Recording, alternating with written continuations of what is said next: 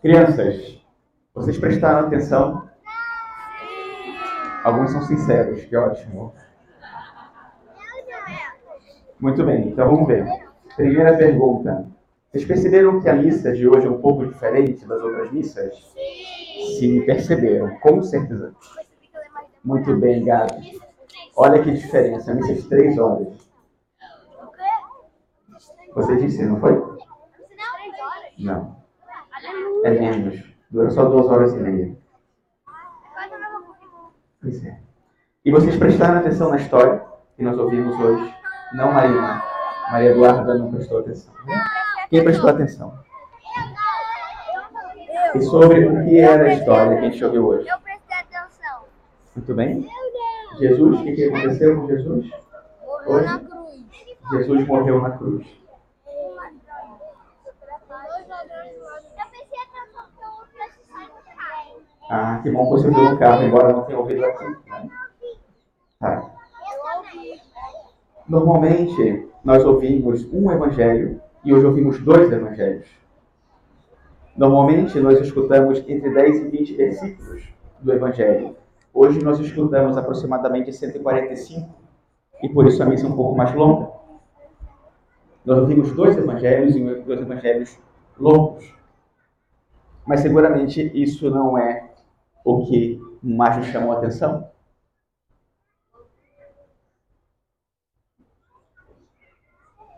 Me lembro, não sei se meus pais se lembram, era criança. Quando meus pais vêm à missa, eu adoro contar histórias deles.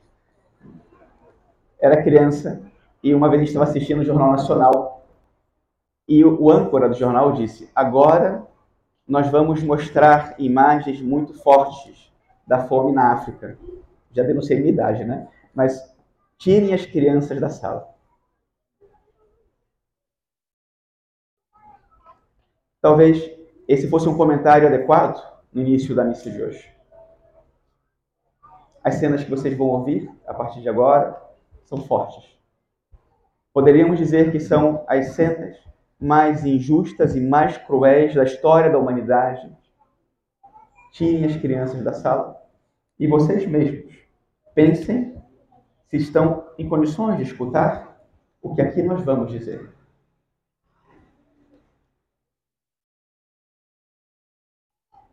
Ao longo dessa semana, em preparação para o Domingo de Ramos, em algumas ocasiões tivemos uma partilha do Evangelho, da liturgia de hoje, uma liturgia longa, de um mistério profundo.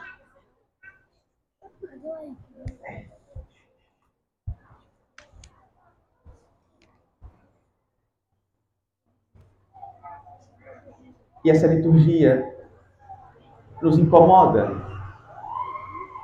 Não sei como vocês, por exemplo,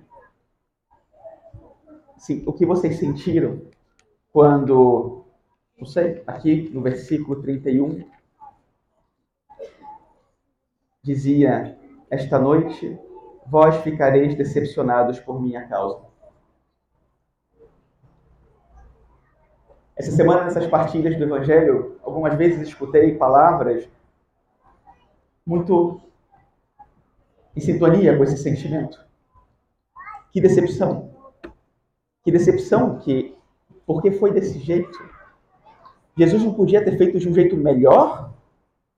E às vezes nos perguntamos, melhor para quem? Melhor de que jeito? Eu não gosto do modo como Deus escolheu me salvar. E eu acho que isso não é mais difícil ainda. Depois, nós fomos lendo, e aqui no versículo 20, 21, nós começamos então um diálogo do qual toda a Assembleia começou a fazer parte. E vocês respondem palavras que seguramente não sentiram nenhum agrado em dizer.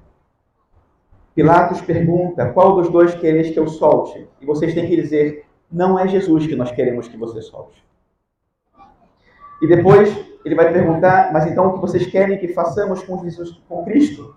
E vocês responderam: Que seja crucificado.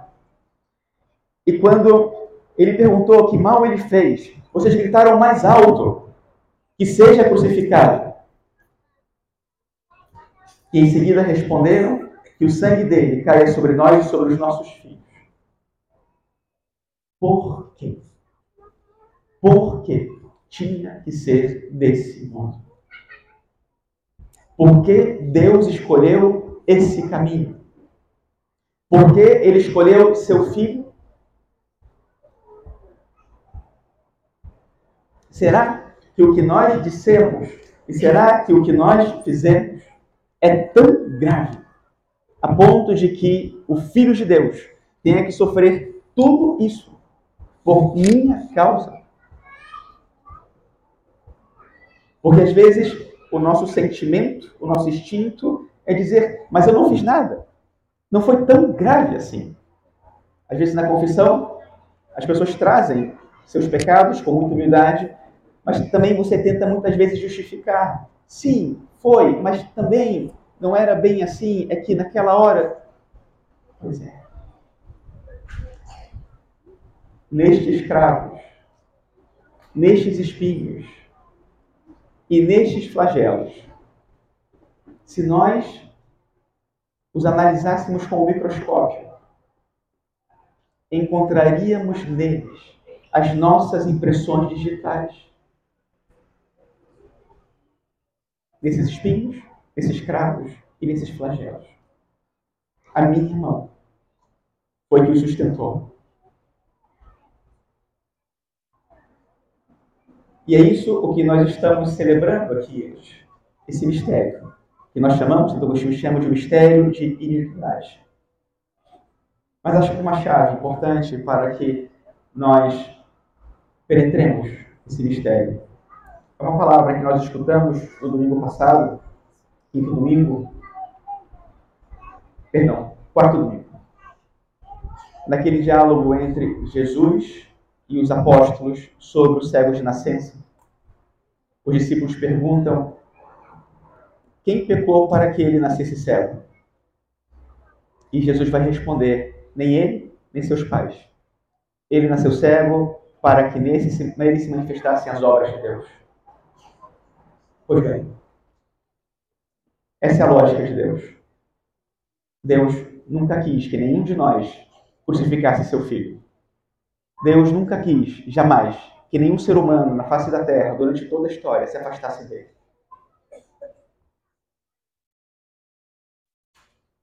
Ele simplesmente nos deu uma escolha: optar por ele ou recusá-lo. Essa é a escolha que nós fazemos em cada decisão em cada ação, em cada momento. Em cada instante da vida, nós estamos vivendo o mesmo drama que viveu nosso Senhor Jesus Cristo no Calvário. Revivendo, experimentando e de novo lutando pelas mesmas coisas pelas quais ele lutou. Ou seja, a nossa salvação, a nossa vida e a salvação do mundo inteiro. Junto com a pergunta sobre será que o meu pecado é tão grave? É importante que nos coloquemos outra pergunta que vale ainda mais do que essa, que é para ele, para Jesus Cristo, quanto vale a minha vida? Porque a resposta passa por aqui. Para Jesus Cristo. Quão precioso eu sou a seus olhos? Essa é a pergunta. Porque nosso Senhor vai nos dizer: para mim, a sua vida vale a minha vida. Uma vida pela outra. É um gesto de amor. E a lógica aqui é que o amor não tem limite. O amor não se permite colocar o obstáculo. O amor está disposto a tudo, sempre é incondicional, é gratuito. Como se o próprio amor, em seu próprio detrimento, não tivesse direito de escolha, porque precisa em cada momento dar tudo. E é isso que nós encontramos no Calvário. Alguém que deu tudo até o fim e cuja vida tinha um valor tão imenso, infinito, que vale esse sacrifício, o meu resgate para que então eu na minha vida tenha a experiência dessa salvação e de novo poder viver na mesma relação com Deus que viveram no paraíso, Adão e Eva, que viveram os santos, que viveram os apóstolos. Um Deus que pede licença para morar dentro do nosso coração e estabelecer aí a sua morada. E ele passar a ser nosso e nós passarmos a ser dele. Numa relação profunda de amor, a ponto de que nós também tiremos da nossa vida os limites. O limite de entrega, o limite da justificativa, o limite da justiça. E, inclusive, o limite que muitas vezes nós colocamos responsabilizando outros e tirando de nós a responsabilidade por uma resposta. No domingo de Ramos, nós encontramos na liturgia as duas faces da mesma moeda. Uma delas é o Calvário. E esse é o sentido da cruz, a nossa salvação, o amor infinito de Deus. A outra face é a entrada triunfal de nosso Senhor em Jerusalém. Aqui parece que Deus inverte as coisas. E pode ser que nós saiamos aqui dessa liturgia com uma certa tristeza no coração pelo modo como as coisas acabam. Esse é o ponto. Esse não é o fim da história. Assim é como a história começa.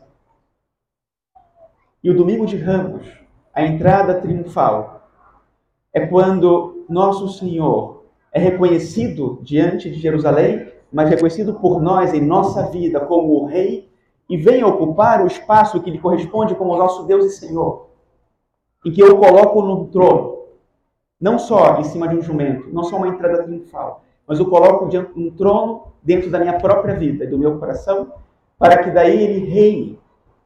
E a minha vida, com esses talentos representados pelos panos que são colocados diante de Cristo para que ele pise, ele passe por cima, porque é o soberano. A minha vida seja a expressão desse domingo de ramos. E no mundo eu possa proclamar o que proclamam as pessoas que recebem Cristo em Jerusalém e são as mesmas palavras de Salmo 118. Osana ao filho de Davi. Osana ao rei. Não porque ele vai reinar em Jerusalém, mas porque reina na nossa vida.